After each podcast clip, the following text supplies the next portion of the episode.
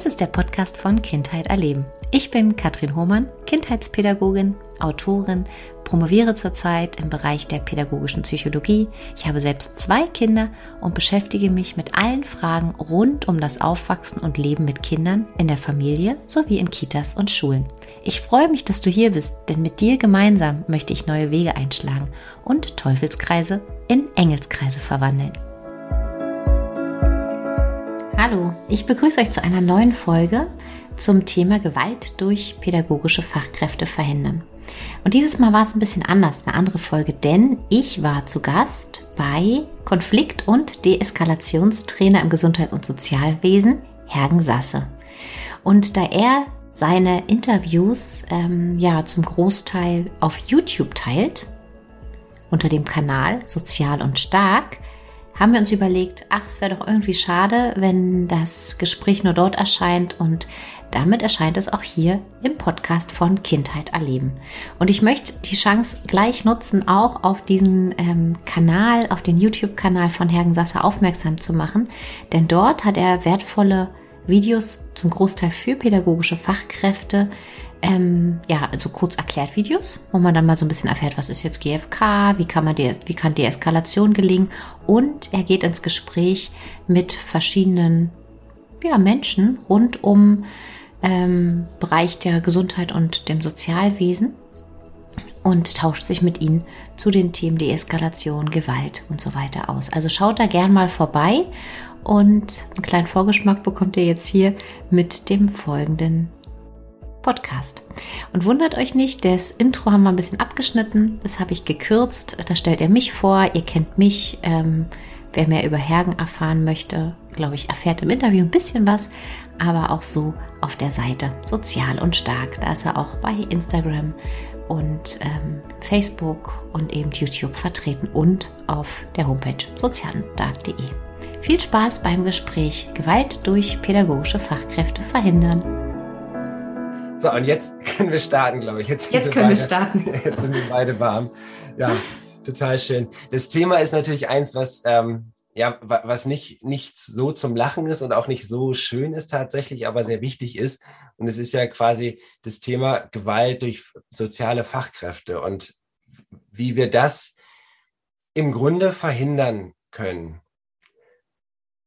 Das ist jetzt mal eine große Frage. Ich glaube, wenn ich, wenn ich dir die so stellen würde, würdest du jetzt nicht sofort sagen, das ist der Schlüssel zum Erfolg, oder?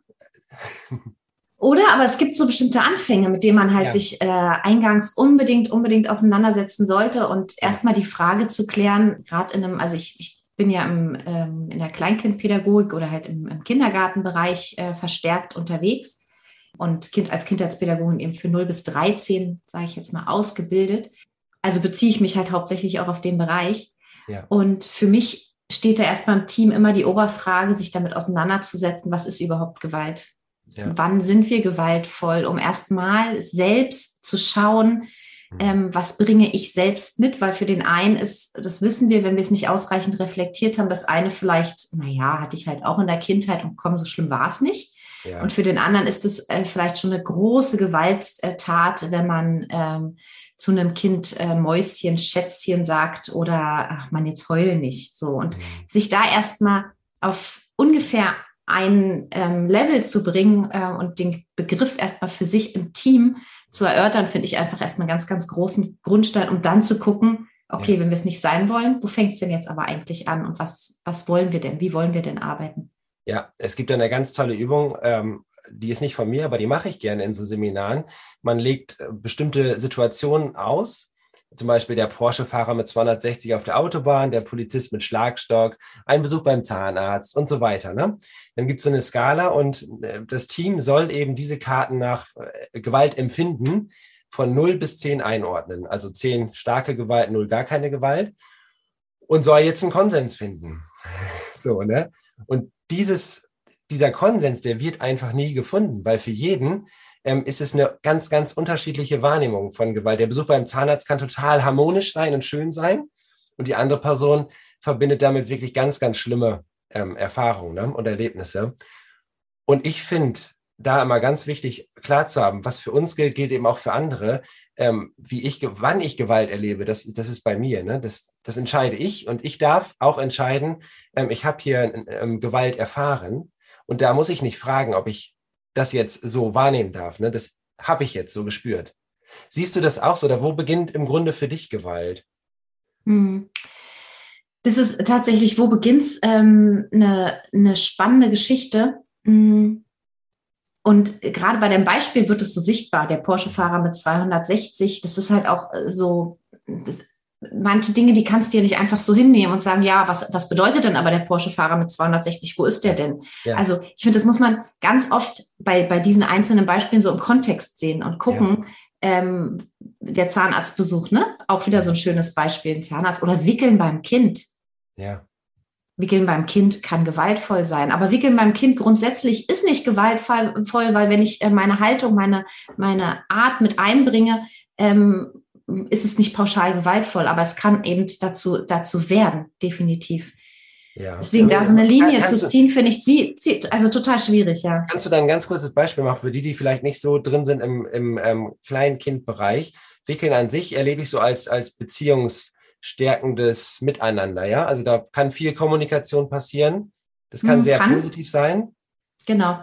Ich äh, gehe rum und wickel Kinder nach, nach Zeitplan und ja. ähm, ähm, gehe zu Leo und sage, Leo, jetzt bist du dran. Leo spielt. Leo sagt, er möchte nicht. Und ich sage aber, doch, Leo, du kommst jetzt mit. Ich nehme ihn, nehme ihn auf den Arm, lege ihn auf den Wickeltisch ähm, ja und merke vielleicht, er verkrampft ein bisschen und äh, ich beginne ohne mit ihm jetzt groß zu kommunizieren, ja. damit die Hose runterzuziehen und eine neue Windel zu machen. Das ist, das ist übergriffig und wir spüren ja dann beim Gegenüber in solchen Momenten, wenn wir dafür offen sind und bereit sind, ja. ähm, welche Feinsignale sendet denn mein Gegenüber? Ja. Das, daher kann was für mich zum Beispiel ähm, gewaltvoll sein, was für mein Gegenüber vielleicht gar nicht so ist aber ich sehe ja beim Gegenüber, wenn ich aufmerksam bin, oh, das äh, scheint ihm jetzt nicht zu gefallen. Ja, absolut. Und das und, kannst äh, okay. Ja, Entschuldigung. Und genau bei kleineren Kindern äh, ist es natürlich ja. noch wichtiger, ähm, da auf diese wirklich minimalen Feindzeichen zu achten, weil sie können sich halt noch gar nicht so kommen, also so gar nicht ausdrücken. Ja. Ähm, und was uns dann schnell passiert, ist halt einfach, dass wir die Spitze des Eisbergs, das Verhalten der Kinder versuchen zu ändern ja. Und manchmal eben auch gewaltvoll, dass sich das Verhalten ändert, dass es aufhört zu hauen, zu schubsen, zu beißen, was auch immer. Ja. Und schauen eben nicht ausreichend, was passiert denn unter der Wasseroberfläche? Was ist denn da eigentlich und was will mir das Kind denn damit sagen? Warum passiert es denn jetzt hier gerade? Ja. Also immer in dieser Feinabstimmung. Das ist halt einfach so wichtig, ähm, zu schauen und sich die Zeit zu nehmen, dass die Feinabstimmung möglich ist. Mhm. Und das hast du im Grunde, weil du die Wickelsituation ansprichst, das ähm, kann ja auch die Pflegesituation im Altenheim sein, das kann auch ähm, da habe ich zum Beispiel damals erlebt, das muss ich dir sagen, als ich selber im, im Praktikum war. Ne, da, da sollte ich als unerfahrener, als unerfahrener Mensch ähm, jemanden wickeln, der, Entschuldigung, der tatsächlich, also ich weiß nicht, 90 war und der lag da ähm, in seiner Windel und die war also wirklich randvoll und ich wusste gar nicht, wo fange ich überhaupt an. Ähm, war auch überfordert so und, und wollte dann im Grunde eine Fachkraft holen, und die sagte, nee, also wenn du das nicht hinkriegst, dann äh, komme ich in einer Stunde vorbei, aber vorher habe ich keine Zeit. Boah, ey, das, also das, also das hängt bis jetzt. Also weißt du, also wie, wie damit umgehen? Ähm, was für eine krasse, krasse Gewalt irgendwie das in dem Moment ist für diesen Mensch, der da sich nicht äußern konnte, der da, das brennt wahrscheinlich nachher. Ähm, ich nehme mir nicht die Zeit, ich habe andere Prioritäten. Also das ist nochmal ein Umkehrbeispiel. Ne? Ich nehme dich nicht sofort jetzt zum Pflegen, sondern ich lasse dich einfach in dem, also ich, ich unterstütze dich nicht, ich kann dich nicht. Oder ich möchte dich nicht unterstützen, das weiß ich nicht. Und deine Unsicherheit in dem Moment, die ja auch was mitbringt, die ja auch was macht und die ja wichtig ist, dass du sie äußerst, dass du sie erkennst und nicht einfach nur die Sache schnell übers Fließband bringst, ja. sondern dann auch innehältst. Und ich finde, gerade so diese Wickelsituationen sind ja. immer so schöne Beispiele, weil wir selbst spüren, oh, so könnte es mir mal gehen. Ich war mal in, einem, äh, in einer schönen Fortbildung äh, für einen Eltern-Kind-Kurs für FanKit und habe tatsächlich mit einer sehr ähm, mir sehr äh, vertrauten äh, lieben Kollegin äh, gemeinsam Gruppenarbeiten gemacht. Und wir haben äh, als Aufgabe angefangen, uns Socken anzuziehen, mhm. uns äh, die Hände und den Mund zu waschen, nachdem äh, wir uns gegenseitig gefüttert haben. Und das sind so, so Momente, die ich nicht vergesse. Ähm, und da ist halt für mich so ein ganz wichtiger Punkt zu schauen, wo ist Gewalt? Wir müssen oft auch selbst ins Fühlen und ins Erleben kommen. deswegen ein Wickelbeispiel, was so passt, weil wenn ich mir das vorstelle, wir sind ja bis zur 90 ist noch ein bisschen was. Und wir sind eigentlich näher dran am Säuglingsalter als jetzt an der 90. Aber wir können uns alle vorstellen, dass wir, es kann auch einfach die Intensivstation sein, wo ich auch vor zwei Jahren mal zwei Wochen als Angehörige verbracht habe und ja. genau diese Situation so erlebt habe und seitdem auch so ein anderes Empfinden und so ein anderes Gefühl nochmal dafür habe. Deswegen passt gerade diese Situation so schön. Ähm, und wir müssten meine ich, häufiger ans Fühlen kommen und uns die Zeit nehmen, da mal reinzugehen und zu gucken, was könntest du mit den Menschen machen. Und ja. lass dich mal füttern und lass dir mal mit einem Löffel hier unten ja. am Mund so abwischen. Habe ich Was ich jahrelang auch ja. Ähm, vielleicht gemacht habe. So ja. und mal schnell den Mund abwischen, ohne zu fragen, warte mal, ich komme mal mit dem Lappen, ich tupfe mal ab. Und es ist so ein Umde Umdenken nötig, sich in die Menschen, unsere Menschen, die wir begleiten, einzufühlen ähm, und uns diesen kleinen Moment zu nehmen, das nochmal anzukündigen, auf die Reaktion zu warten.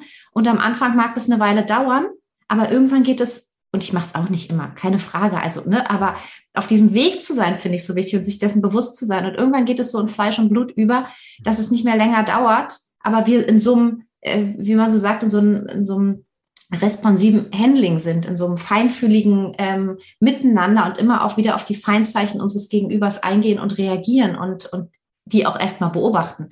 Aber letztlich ist es für mich, und deswegen finde ich so wichtig, sich damit auseinanderzusetzen und eine Entscheidung, dass ich mich dafür interessiere und dass ich mich auf den Weg begebe, dass ich Gewalt bewusst, gewaltfrei, wie auch immer handeln möchte. Das ist erstmal ein ganz klares Vorhaben und eine ganz wichtige Entscheidung, dass, ja, dass ich, ja. dass ich das so möchte. Und dann das ist es auch möglich, best, bestmöglich ja. so. Ja, ich finde das so schön, jetzt hast du gerade auch gesagt, gewaltbewusst, gewaltfrei, da haben wir auch mal drüber gesprochen. Und ja, genau. Genau, Gewaltfreiheit, die große Vision, aber ohne Gewaltbewusstheit geht gar, also geht das gar nicht. Also was ist es schon? Und insofern also diesen Perspektivwechsel als erste Maßnahme, um Gewalt durch Fachkräfte schon mal vielleicht ein bisschen runterzufahren, ähm, begib dich selber in die Situation hinein. Und dann merkst du auch, wenn so ein Löffel gegen den Zahn klonkt, weil man mal eben hastig ähm, irgendwie den Löffel angereicht hat, ne? oder das Essen angereicht hat, ah, was für ein Gefühl das sein kann. Also es ist ja grauenhaft. Oder dieses Abwischen mit dem Löffel, wie du das beschriebst. Äh, ich habe mir auch immer gedacht, das geht schon, bis ich es dann selber erfahren habe. Ich fand es völlig unangenehm. Also einfach mal so ohne Vorankündigung über die Lippen gewischt zu bekommen mit so einem kalten oder heißen Löffel. Nee. Also das, das muss man erleben tatsächlich. Ich finde immer so, man kann, ja gut, man kann empathisch sein, man kann irgendwie einen kognitiven Perspektivwechsel machen, aber wie du sagst, man muss es auch fühlen und auch, auch erleben. Ne? Das ist. Und sich dafür interessieren, wirklich sich ja. dafür interessieren und dann auch anerkennen, welches Vertrauen uns ja. die jungen Menschen entgegenbringen, dass sie das mit sich machen lassen. Und wir kommen ja dann oft an diese Punkte und denken, ja, jetzt funktionieren die nicht, jetzt kooperieren die nicht, jetzt machen die nicht mit. Und letztlich, wenn wir allein das uns überlegen, wie viele Male am Tag sie es uns nicht übel nehmen. Kinder ja. sind da so, ja. ähm, so frei und so ja. großzügig mit uns, dass sie uns das nicht übel nehmen, dass wir das vielleicht trotz alledem tun und trotz alledem in einem schnellen Moment mit unseren Gedanken irgendwo sind, vielleicht dabei am Handy hängen und wickeln. Weil, ja. sind wir ehrlich, uns passiert es in bestimmten Situationen, ja. ähm, dass wir es anders machen, als wir es vielleicht wollten und uns vornehmen. Und Kinder sind in der Regel völlig okay damit. Also, oder sie nehmen es uns nicht übel. Und in anderen Momenten zeigen sie dann, dass sie was stört. Und dann wundern wir uns und denken, okay, an welcher Schraube kann ich jetzt drehen, dass sich das Verhalten ändert und ich das Kind wieder erziehe und in die Bahn bringe. Ja, und das kannst du ja auch übertragen auf ganz, also auf im Grunde auf fast jedes Alter, dass wir wenn wir in einem Wohnheim leben oder in einer Werkstatt für Menschen mit Behinderung arbeiten, dann wollen wir ja auch immer Teil der Gruppe sein. Also du willst ja nie der oder die Außenseiterin sein, die da irgendwie in der Ecke steht und überhaupt keinen Kontakt mehr. Du willst ja immer dazugehören. Du willst ja auch für andere was tun. Das heißt, du lässt viel über dich ergehen. Ne? Viele kleine, ja, gewaltvolle Eindrücke, die du immer wieder sammelst, immer wieder erfährst, bis dann irgendwann mal so ein Ausbruch kommt. Und das ist ja auch gerade so die Diskussion ich als Fachkraft erlebe einen Übergriff, zum Beispiel das Kind, äh, ne, wir, wir hat, jetzt hat es keinen Bock mehr, jetzt äh, bekomme ich da mal was zurück. Oder auch der erwachsene Mensch, da tut es dann nachher noch ein bisschen mehr weh, weil der vielleicht 100 Kilo hat und ähm, hat mich mhm. jetzt mal richtig geschubst. Aber bis es zu diesem Verhalten kommt, ne, da, davor ist so viel passiert, das rechtfertigt das jetzt das bringt Verständnis, äh, nicht Verständnis, hilft uns zu verstehen. Ich finde, das Verhalten jetzt zu sagen, da hast du selber Schuld, da musst du mit leben, ist ja auch Quatsch, ist ein Übergriff, ganz klar. Aber zu verstehen, dass wir in Opfer- und Täterrollen gar nicht so leicht denken können und oft dahin verfallen, als Fachkraft sind wir Opfer. Da möchte ich nochmal anregen zu gucken, ähm, ich, ich glaube, das hilft uns nicht weiter. Ne? Mm, ja, ich versuche auch in diesen, in diesen Opfer-Täterrollen, also wenn ich, wenn sowas in mir aufploppt, frage ich, wo, warum kommt es jetzt, was soll das? Ähm, letztlich ja. versuche ich jeden, der sich zeigt, äh, mit einer Handlung äh, ebenfalls in Not zu sehen und mit ja. einer Kommunikation, die er, ja. die er, der er oder sie äußern möchte und wo ich aufgefordert bin, hinzugucken. Und das passiert uns äh, mit Kindern und das passiert uns mit Erwachsenen genauso, weil wir uns in der Regel schützen wollen. Wenn wir irgendwas ähm, äh, aggressives, ähm, übergriffiges tun, dann in der Regel, weil wir aus irgendeinem Grund nicht weiter wissen oder weil wir irgendeine Wunde, irgendwas Geschehenes in uns selbst versuchen zu schützen und damit dem anderen, unserem Gegenüber sagen, warte mal, ähm, geh mal jetzt ein Stück weg. Ähm, von, von, daher ist ja eigentlich der Mensch, der jemand anderen wegschubst, ähm, selbst, wenn wir es so wollen, Opfer. Also wenn, dann ja. sind wir in diesen Rollen von zwei Opfern umgeben, die Unterstützung und Begleitung brauchen. Und ich bin manchmal eben auch überfordert und äh, greife zu, zu Strategien, ähm, die ich immer mehr verstehe, warum ich zu ihnen greife, aber um mich halt selbst zu schützen und fühle mich dann aber auch, mm, ne, das kennen wir vielleicht auch wieder an die Kindheit erinnert und in so einer wirklich kindlichen Rolle, weil wir es da einfach nicht gelernt haben, andere Strategien zu entwickeln. Von daher, ja, denke ich auch, ähm, das können wir oder dürfen wir getrost immer mehr ablegen ähm, und dürfen aber auch verstehen, dass Aggression Aggression bringt. Also wenn ich so reagiere, bin ich ein Vorbild für mein Gegenüber mhm. und das beruft sich gerne auch wieder der Aggression. Ja. Also es passiert, es ist so ein Kreislauf, den wir brechen müssen und das ist manchmal so schwer, wenn ich eine Übergriffigkeit erfahre, nicht auch übergriffig zu reagieren ja. und da genau durchzuatmen und zu sagen, nee, ich mache das jetzt nicht nach. Das ist blöd, was hier passiert ist, aber ich muss das jetzt nicht nachmachen. Ich muss jetzt nicht noch gegenhalten, sondern ich kann bei mir bleiben und sagen, oh, das gefällt mir jetzt nicht. Ja. Aber das gibt mir nicht das Recht, auch dir weh zu tun. Ja. Das ist ein wichtiger Punkt, denn ähm, ich habe das, wenn wir so den Ablauf haben von, von Deeskalation, Auffanggesprächen nach Übergriffen, dann fokussieren wir uns häufig auf die Fachkraft, ähm, nicht aber auf die Person, die da gerade vielleicht in diesem Moment übergriffig war. Die braucht genauso dieses Auffanggespräch, weil, wie du sagst, das kann ein Hilferuf sein, das ist alles zu viel gewesen gerade. Ähm, das mache ich ja nicht, weil es mir gut geht, Ne, das, das mache ich mhm. ja vielleicht aus der Not heraus. Und da nochmal sensibel äh, für zu sein, dass, dass diese beiden Parteien im Grunde, ich weiß nicht, wie das jetzt im, im Kinderbereich äh, gehandhabt wird, zumindest war das auch noch ein Appell von Raul Krauthausen, dass wir diese beiden, die einen Übergriff, eine Übergriffssituation hatten, für einen Moment auch trennen dürfen. Also, dass beide aufgefangen werden und nicht unmittelbar direkt sofort weiterarbeiten, und vielleicht, wie du sagst, Gewalt gegen Gewalt und jetzt ne, schaukelt sich das Ganze immer weiter hoch. Ähm, das hat für mich nochmal echt zum Umdenken ähm, geführt, weil ich, wie, wie siehst du diesen Punkt, dass man beide auffängt im Grunde? Ja, also, also ich glaube, der Unterschied ist halt, dass wir ähm, ja. bei Kindern noch eine längere Zeit Verständnis haben, bis zu einem gewissen ja. Alter. Und auch da ist es interessant, ja. dass, ähm, meine ich, wenn Mm, wir wissen, dass die Gehirnentwicklung fortgeschritten ist, dass wir wissen, eigentlich müsste die Perspektivübernahme jetzt schon funktionieren, Empathie sollte auch schon ausgebildet sein. Das ist dann erst so, sage ich jetzt mal, sicher im Grundschulbereich ähm, vorzufinden. Ja. Äh, vorher erwarten wir es aber manchmal von den Kindern und denken, das müsste doch jetzt das Kind schon können. Ähm, und dann ändert sich das nochmal. Deswegen glaube ich, äh, kann ich mir gut vorstellen, dass es bei Erwachsenen, die ja. sowas tun, die gewalttätig sind, die übergriffig gegen Fachkräfte sind, wir nicht so viel Verständnis mitbringen wie bei jüngeren Kindern, weil wir wissen, sie lernen doch noch. Und da denke ich, ist so ein wichtiges Umdenken, weil jeder Mensch lernt noch. Ja. Jeder Mensch in jedem Alter. Ja. Und äh, von daher glaube ich, wir haben mehr Verständnis für die Jüngeren als für die Älteren, aber da auch wieder so, ein, so, ein, so eine Affirmation, die man sich immer wieder sagen kann, eben jeder handelt so gut er kann und jeder Mensch lernt. Also von daher sollte das Alter wenig Rolle spielen.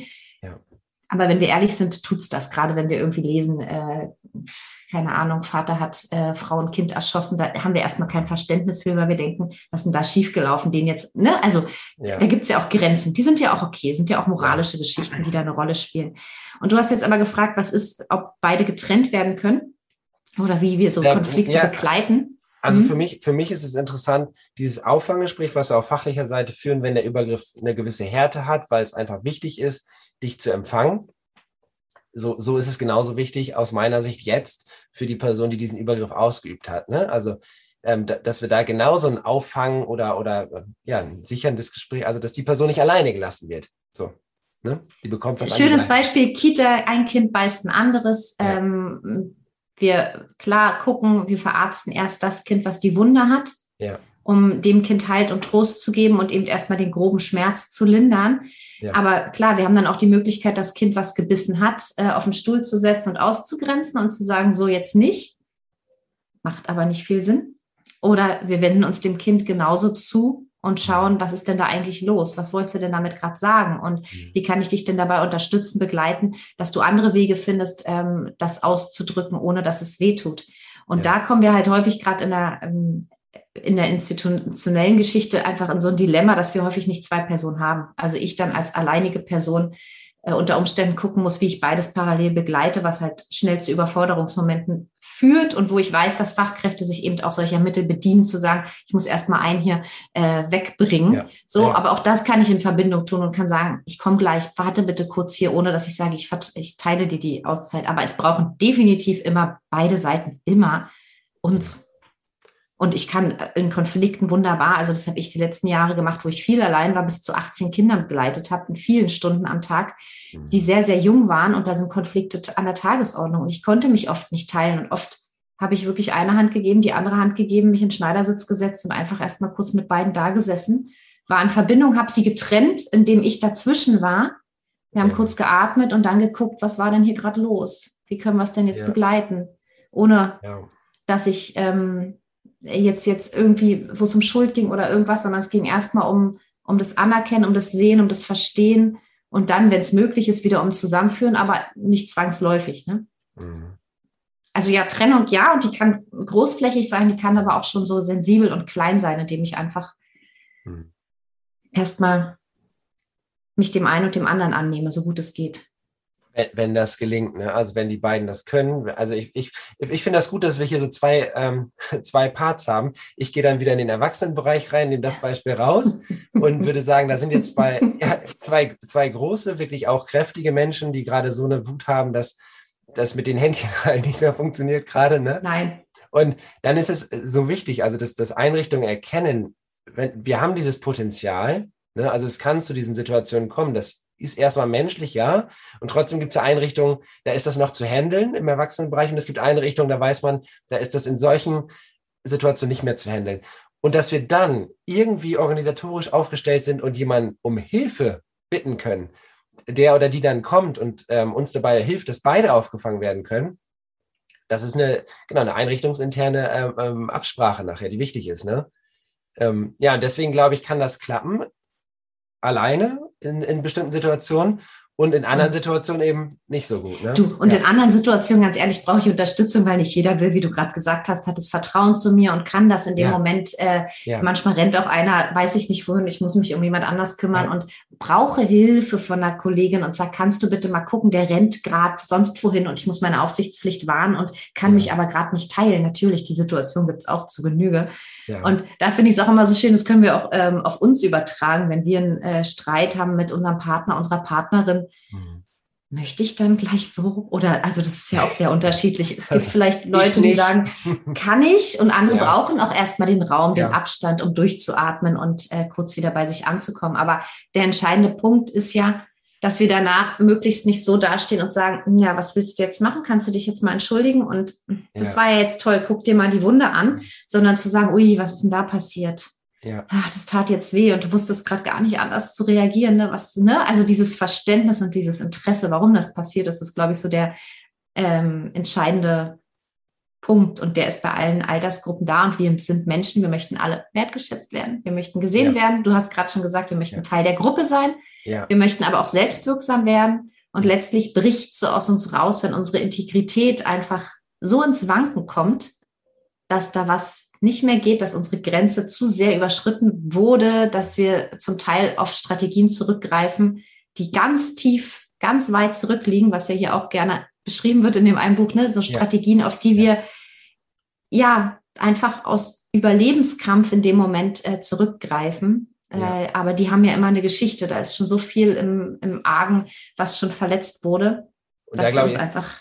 Hm? Ist der Satz verstehen, aber nicht einverstanden sein. Ne? Also das ist, glaube ich, nochmal ein ganz wichtiges Ding. Also es hilft mir zumindest immer zu sagen, okay, das eine ist sehr wichtig, das andere ist aber auch klar zu haben, mit diesem Verhalten ähm, funktioniert das für mich nicht. Also es gibt hier eine, eine Grenze, die, die ich benenne. Ne? Und das hilft einfach nochmal, um zu sehen, verstehen ist trotz allem der Kern, um irgendwas verändern zu können nachher. Ne? Wir, wir, können nicht einfach nur sagen, ich bin nicht einverstanden, das geht nicht. Wir müssen auch verstehen. Ne? Ganz wichtig. Du hast dann einen Punkt beschrieben und der ist für mich faszinierend, seitdem du den beschrieben hast und seitdem ich ähm, ich glaube, so seit ein bis eineinhalb Jahren ist das ein großes Thema, weil ich das in meiner Ausbildung auch nicht hatte. Und viele, ähm, weiß ich, das auch nicht haben. Die eigene Biografie. Die Arbeit mit der eigenen Biografie, zu gucken, warum reagiere ich in bestimmten Situationen, wie ich reagiere und mich selber zu verstehen. Kannst du da, weil das ist ja, also aus meiner Sicht, so wie ich das jetzt erlebt habe, ein wirklicher Schlüssel und ein Kern, um als Fachkraft nachher oder als Mensch grundsätzlich in Konfliktsituationen gewaltfrei zu reagieren. Kannst du da irgendwas an die Hand geben, jetzt in der Kürze? Ich weiß, es ist super schwierig, aber wie kann ich mich auf den Weg machen und ähm, mich besser verstehen? Letztlich äh, fängt es für mich damit an, indem ich in so Situationen, wo ich spüre, dass sie mich herausfordern, mir diesen Milli-Moment nehme in mich zu hören und kurz zu gucken, was passiert da mit mir. Mhm. Und da kommen wir so auf diesen Punkt, wäre jetzt überall ist immer so die Achtsamkeit und wir denken da, ich muss mich jetzt auf eine Matte setzen und muss ja. äh, jetzt erstmal 20 Minuten meditieren. Aber für mich beginnt genau da Achtsamkeit, wenn ich einen Konflikt begleite, wenn mir was geschieht. Es können so minimale kleine Situationen sein. Ich stehe an der Kasse, jemand drängelt vor und ich spüre was. Und bevor ja. ich reagiere, weil häufig reagieren wir, wir reagieren einfach. Das ist so in uns drin, wenn unser Gehirn irgendwie äh, aufploppt, sage ich jetzt mal, und wir so ein bisschen die Verbindung verlieren, mhm. ähm, dann sind wir einfach in unserem Verhalten, wir kämpfen, wir flüchten, wir, wir halten inne. Es gibt eigentlich immer so diese drei Formen, die können auch immer mal unterschiedlich sein. Ähm, also je nach Situation, wie ich das handhabe. Mhm. Aber dieser Moment, dieses sich kurz Zeit nehmen, bevor ich eben reagiere, ist für mich so der Game Changer schlechthin. Das klappt auch nicht immer, ja. aber das können wir einfach üben. Ein ganz kurzer Blick nach innen, gucken, was ist da gerade bei mir los. Ähm, ja, Fair würde jetzt sagen, vielleicht auch nochmal kurz lokalisieren, wo ist das Gefühl, dass ja. ich es einfach kurz wahrnehme. Und vielleicht habe ich in dem Moment nicht die Zeit, mich dem jetzt doll anzunehmen, aber dann kann ich später nochmal hingucken und mir das merken und sagen, was war denn da eigentlich, wo kam das her? Weil wir ja als, äh, egal in welcher Situation, als Fachkräfte, als Eltern, was auch immer, ja Vorbilder sind. Mhm. Und letztlich Menschen ja nicht, was Jasper Jule auch immer so schön sagt, ähm, nicht das tun, was wir sagen, sondern sie machen nach, was wir tun. Mhm. Also ist es so entscheidend zu gucken, wie gehe ich denn mit Konflikten um? Und habe ich selbst erfahren, dass Konflikte vielleicht im Keim erstickt werden, gewaltvoll beendet werden, weil ich wurde doch angegriffen, dann habe ich zu einer großen Wahrscheinlichkeit jemand um mich, der das nachahmt, der sich das abguckt, der unser Konfliktverhalten kopiert, ähm, je nachdem, wie eng wir damit stehen. Aber es ist immer so, ein, ja. es ist passiert. Und wenn ich das nicht möchte und möchte, dass andere eben miteinander friedvoll umgehen, muss ich das natürlich vorleben. Und wenn ich das in bestimmten Momenten selbst nicht kann, kurz fühlen, woran liegt's, was ist da gerade los, so und ähm, ja, das ist eigentlich so für mich der, der Mini-Moment. Und wenn man sich damit da mehr beschäftigen möchte, klar gibt es unglaublich viel Bücher, Literatur, Tools, dass man da einfach noch ein bisschen mehr üben kann. Und im Grunde ist das ja dieser ähm, Moment, die Aufmerksamkeit von den Gedanken, der Wut, die da gerade hochkommt, eben auch umzulenken und nochmal ne, woanders drauf zu fokussieren. Und das meinst du dann auch mit dieser Verzögerung, ne? einfach nochmal den Fokus woanders drauf legen. Und dann habe ich ja schon die Chance, auch anders zu reagieren in dem Moment. Ne? Kurz wirklich erstmal fühlen, was ja. ist da los und dann gerne auch nochmal gucken. Dann haben wir oft so eine Sätze, ähm, ja. ich weiß gerade gar nicht, wie sie heißt, aber sie sagt doch immer, es ist wie so ein Computer und dann merken wir, oh, da sind so Sätze, die auf einmal hochkommen ja. und die wir auf einmal aussprechen wollen. Und da kurz Stopp zu drücken und zu überlegen und die nicht einfach auszusprechen, weil diese Trampelpfade im Gehirn, die sind so festgefahren und so bequem eingelaufen, dass wir dann einfach diesen Weg gehen, den wir vielleicht selbst als Kind nicht mochten, aber auf einmal wiederholen wir ihn. Und es ist unsere Entscheidung. ob wir ihn wiederholen wollen oder nicht. Und mhm. umso öfter ich Stopp drücke, umso öfter wächst auch an diesen Stellen wieder ein bisschen Gras und ich, mhm. ich schaffe ja in meinem Gehirn neue Wege, um es anders zu machen. Und diese Gesetze, die eben dann, ob es jetzt Glaubenssätze sind, wie auch immer wir sie nennen, aber es sind ja oft Sätze, von denen wir denken, sie sind unsere Wahrheit. Und oft haben die mit uns gar nichts zu tun. Sie kommen von was ganz Früherem und da zu gucken, passt der überhaupt für mich? Muss ich mich jetzt darüber aufregen, dass mein Kind wütend ist, weil es halt in meiner Kindheit nicht okay war? Aber ist es jetzt nicht einfach auch okay, wenn der da jetzt einen Moment liegt so und nicht einfach wieder, nee, du bist nur eine gute Mutter, du bist nur eine gute Fachkraft, wenn, stopp mal. So, das sind gar nicht meine. Also das ist ja. so eine Übung und das braucht natürlich eine Weile und am Anfang ähm, mag das erstmal ein bisschen strauchelig sein. Und irgendwann wird es halt natürlicher. Und das heißt nicht, dass dann immer klappt, aber wir sind auf dem Weg, da was zu verändern. Und damit tragen wir wieder so viel Liebe auch in die Welt. Also es klingt immer so esoterisch und so, aber letztlich äh, tragen wir damit auch so viel in die Welt, dass unsere Kinder auch das wieder nachmachen. Und ich weiß noch, meine Tochter, die fand das immer total wild. Aber jetzt atmest du wieder. Puh, kannst du jetzt mal aufhören? Das hat die manchmal fuchsig gemacht, dass ich da noch mal kurz ja. so noch mal kurz innegehalten habe und ja. das auch benannt habe und gesagt habe, oh, warte mal kurz, ich, ich möchte gerade nicht so, wie ich gerade, äh, ich, ich brauche kurz eine Minisekunde. Ja. Und dann guckte sie schon. Und was passiert aber ein bisschen später? Sie machen es nach.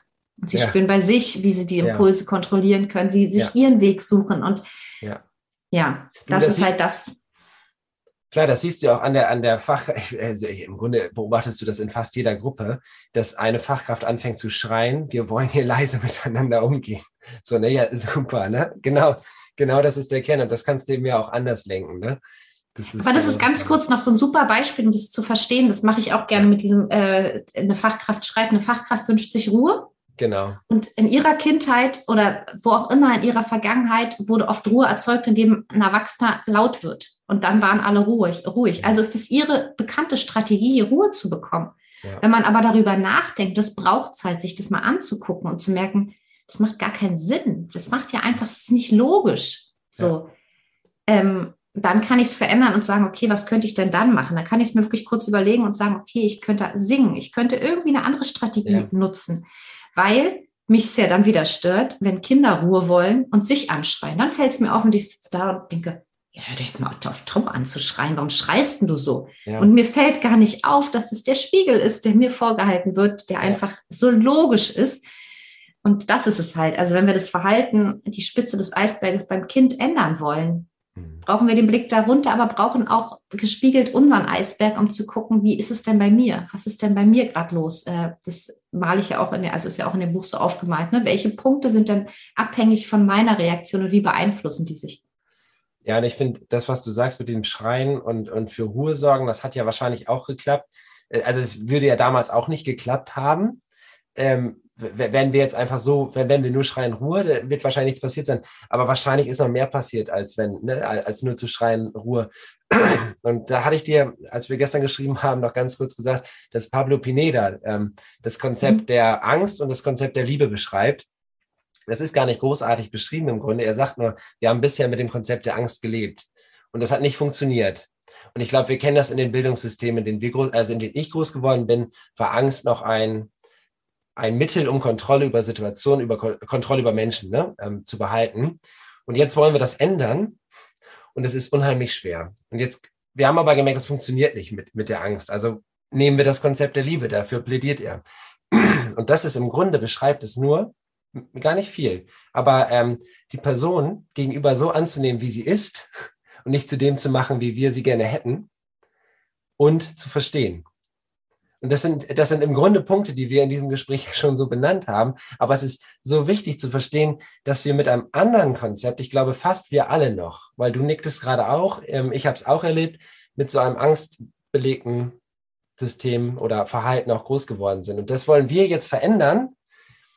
Wir haben aber, wenn wir ehrlich sind, wir haben Vorbilder wie dich, das sagte ich zu Beginn, aber wir haben wenig Vorbilder. Weißt du, also wir sind, wir sind ja groß geworden mit Vorbildern, die was anderes, die haben geschrien, das hat funktioniert, weil danach auch noch mehr kam wahrscheinlich, ne? Das war nicht nur jetzt sei mal leise und alles ist gut.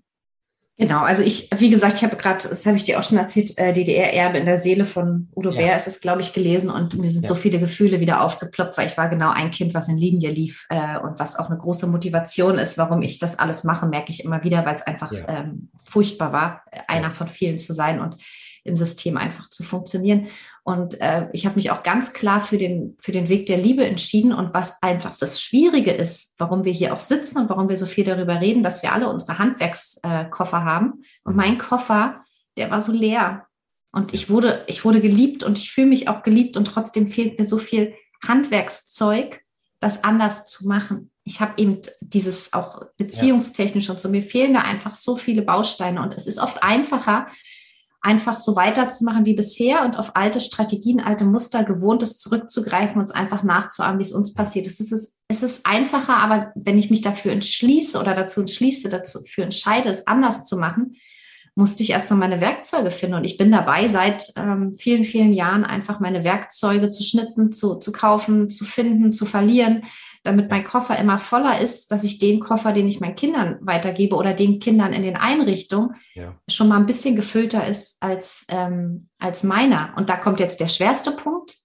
Das Kind gegen, das Gegenüber zu lieben, das Kind zu lieben, ist das eine. Aber ja. der schwerste Punkt ist ja, diese Wunden, die wir selbst durch unsere Vergangenheit haben, zu heilen, nicht nur Pflaster drauf zu kleben, sondern am besten die Pflaster abzumachen und Luft dran zu lassen und die, die Wunden ähm, wirklich zu verarzten und uns selbst zu lieben. Weil da ist ja der Knackpunkt. Wenn ich mit mir fein bin, dann kann ich auch ähm, Aggression vom Gegenüber, Übergriffe ganz anders nicht aushalten, sondern sein lassen und sagen, es hat gerade gar nicht viel mit mir zu tun und du, du brauchst gerade meine Unterstützung. Ich muss nicht gegen dich kämpfen.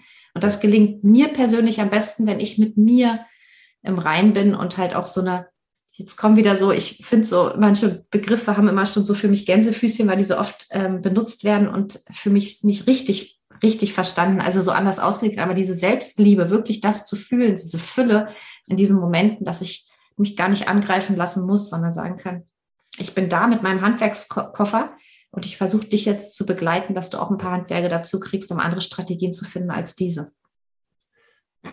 Spannend, ja wie, wenn wir jetzt so, ja, ich, ich gucke so auf die Uhr, wir kommen, glaube ich, so ja, ein bisschen, ja. bisschen zum Ende. Ich, also ich würde ja gerne auch ähm, die zehn Stunden mit dir voll machen, so weil es so ein Riesenthema ist. Wenn wir jetzt, also was mir mein ganz, ganz großes Anliegen ist, also ich finde, wir, da, wo wir noch am meisten Einfluss nehmen können, aus meiner Sicht, das, das ist, wenn ich gerade einen sozialen Beruf erlerne und da reingehe und mir jetzt Vorbilder suche. Ne? Ich orientiere mich neu, ich gucke, ich schaue, wie kann ich das machen ähm, das, das, das ist jetzt wieder so eine Riesenfrage. Aber was mache ich, wenn ich merke, dass hier, hier wird kontrolliert über Angst? Also ich bin ganz jung. Ich komme, ich erinnere mich an meine Zeit damals. Das war bei, das war bei dir, war es auch so. Das weiß ich noch. Ähm, wir kommen in Systeme und, und bekommen Vorgaben pädagogischen Handelns, die aber schmerzen, die irgendwie sich nicht richtig anfühlen, äh, wo wir schon merken, okay, das ist jetzt, das ist jetzt nicht, nicht sehr liebevoll. Was kann ich denn tun? Also ich habe das Vorbild habe ich jetzt nicht vor Ort. Ne? Die sagen mir, wie es geht und ich weiß, so möchte ich es nicht tun. Was würdest du einer Fachkraft raten, egal in welchem Bereich im Grunde sie ist? So. Wir haben ja ganz viel Kontakt, also gerade Lea und ich, wir kriegen super viele Zuschriften von Menschen, genau, die versuchen, ähm, es so zu machen, wie wir im Buch schreiben, wo wir ja. sagen, es ist möglich und dann spüren sie schwimmen so gegen den Strom. Ja. Ähm, sich treu bleiben. Also ich glaube, das ist so, so wichtig, sich unheimlich treu zu bleiben und ähm, seine eigene Haltung versuchen immer, immer mehr zu stärken und sich nicht in den Sog ziehen zu lassen, das so zu machen wie der Rest, weil es vielleicht dann doch bequemer ist. Mhm. Und letztlich ist es schwierig, darüber haben wir jetzt, äh, Lea und ich, auch die Tage im, im Live gesprochen. Kündige ich dann, suche ich mir den perfekten Platz. Das ist tatsächlich echt sehr, sehr schwierig. Wie viel Kraft habe ich auch dagegen vorzugehen? Ja. Ähm, wie, wie schaffe ich es wirklich, mich auch zu stärken, um da auch ein Zeichen zu setzen und sagen, hier passiert was, das gefällt mir nicht, das darf doch so nicht sein ja. sich da wirklich, meine ich, immer Verbündete holen, dass man sich nicht so alleine fühlt und sich immer mehr bestärken lässt, dass, nee, das ist richtig, das, ist, das fühlt sich ja. gut an und ich, ich, ich bleibe mir treu und ich ähm, mache das weiter so. Ja. Und dann zu gucken, äh, tatsächlich an den kleinen Stellschrauben zu drehen und zu gucken, was kann ich als einzelne Person ja. ändern. Und wir denken oft, wir können nicht viel ändern. Letztlich ändern wir eine ganze Menge, weil wir die Menschen, die uns umgeben, prägen. Ja. Die prägen wir für ein Leben lang. Und auch wenn Menschen wenigstens eine Person haben, die anders ist, können sie von der unglaublich profitieren. Ja, ähm, ja und sonst eben auch zu schauen, Kinderschutzkonzepte. Also da gibt es ja mittlerweile, wenn wir uns in der Literatur und in den Medien umschauen, ähm, es wir kommen immer mehr Unterstützungs, äh, ich sag mal, Werkzeuge, ja. Die sich auf den Weg machen, um das zu stärken, um das Gesetz, was 2000 ja. äh, veröffentlicht oder quasi, ja, wie sagt man, äh, beschlossen wurde, äh, auch wirklich immer handfester äh, zu machen und dass die Minderheit, die jetzt so handelt, irgendwann auch zu einer, zu einer Mehrheit wird. Und da Vertrauen zu haben, dass diese Umbrüche Zeit brauchen. Dass das manchmal länger dauert, als uns lieb ist, äh, das braucht noch ein bisschen Zeit und jeder Einzelne kann dazu beitragen. Hm. Ich habe noch gelernt, dass ich habe es lange so, so Einzelpersonen geschult, begleitet im Deeskalationstraining und gemerkt, die sind dann ja auch wieder als Einzelkämpfer oder Kämpferin unterwegs. Und ich habe gesagt, das ist nicht mehr sinnvoll. Also wenn dann das ganze Team. Ne? Also eine Schulung, die, die du anbietest, die ich anbiete, dass man das als Team macht, dass man auf den gleichen Stand kommt, dass man ähm, Fragen, dass man Kritik miteinander diskutieren kann und nicht allein gelassen als einzelne Person, die jetzt versucht, was zu verändern, ähm, dagegen so viele Widerstände gehen muss. Ich finde, so eine Teamfortbildung an der Stelle ist eine ganz effektive Maßnahme, wenn sie gut gemacht ist. Das ist klar wenn sie gut gemacht ist, wenn sie Raum zur Diskussion lässt, wenn sie jeden mitnehmen möchte, ähm, dann ist das, finde ich, eine Chance, um nicht zu viel Kraft als einzelne Person in so einem großen Team manchmal ja auch zu verlieren. Ne? Definitiv, aber es kommen immer mehr Fachkräfte tatsächlich, die sich so alleine fühlen, dass selbst der Träger und die Leitung noch sagt, nö, es interessiert uns nicht, wir machen das so und äh, ja. Schlafenszeit ist von 14, von 12 bis 14 Uhr und bei dir ja. also wirklich, wo, wo, wo Menschen noch so gegen den Strom schwimmen müssen. Ja. Und ja, Lea sagte dazu neulich auch, wenn man aber spürt, dass man selbst an gesundheitlich an seine Grenzen kommt und es zu intensiv ist, da auch wieder auf seine eigenen Grenzen zu, zu achten und zu sagen, Mist. Ich muss mich nicht kaputt machen und ins Burnout treiben, dann ist es auch noch nicht der richtige Moment für mich, also sich da auch nicht kaputt zu machen, aber trotzdem nicht wegzugucken. Also das ist, glaube ich, auch was, was Anke Ballmann immer wieder sagt, auch mit Seelenprügel, warum das Buch so, ein, so einen krassen Namen hat, guckt nicht weg und bloß weil man sich nicht vorstellen kann, dass es das gibt, darf ich es nicht verleugnen und weggucken und denken, nee, das, das kann ja nicht sein. Doch, das gibt es. Und das gibt es in, in, äh, in Einrichtung, in der Pflege von älteren Menschen, auf der Intensivstation, äh, in der Heilerziehungspflege, im Kita-Bereich ja. noch ja. zu Genüge. Ja. Und du sagst, es gibt da immer noch, wenn ich, wenn ich gehe, hinterlasse ich immer noch ein System, was wahrscheinlich nicht okay ist. Es gibt ja immer noch die Aufsicht. Ne? Es gibt die Heimaufsicht, die, die Kita-Aufsicht, sagtest du, gibt es auch. Also es gibt immer noch eine Möglichkeit, etwas zu bewegen. Ne? Und ich, ich denke auch ganz, ganz wichtig, wenn wir einfach nur gehen, wird sich auch nichts verändern, aber wir achten auf uns, das ist sehr wichtig, super, ganz wichtig. Vielleicht können wir noch die letzte Kraft mitnehmen und, und noch ähm, zumindest äh, es, es so ein bisschen öffentlicher machen.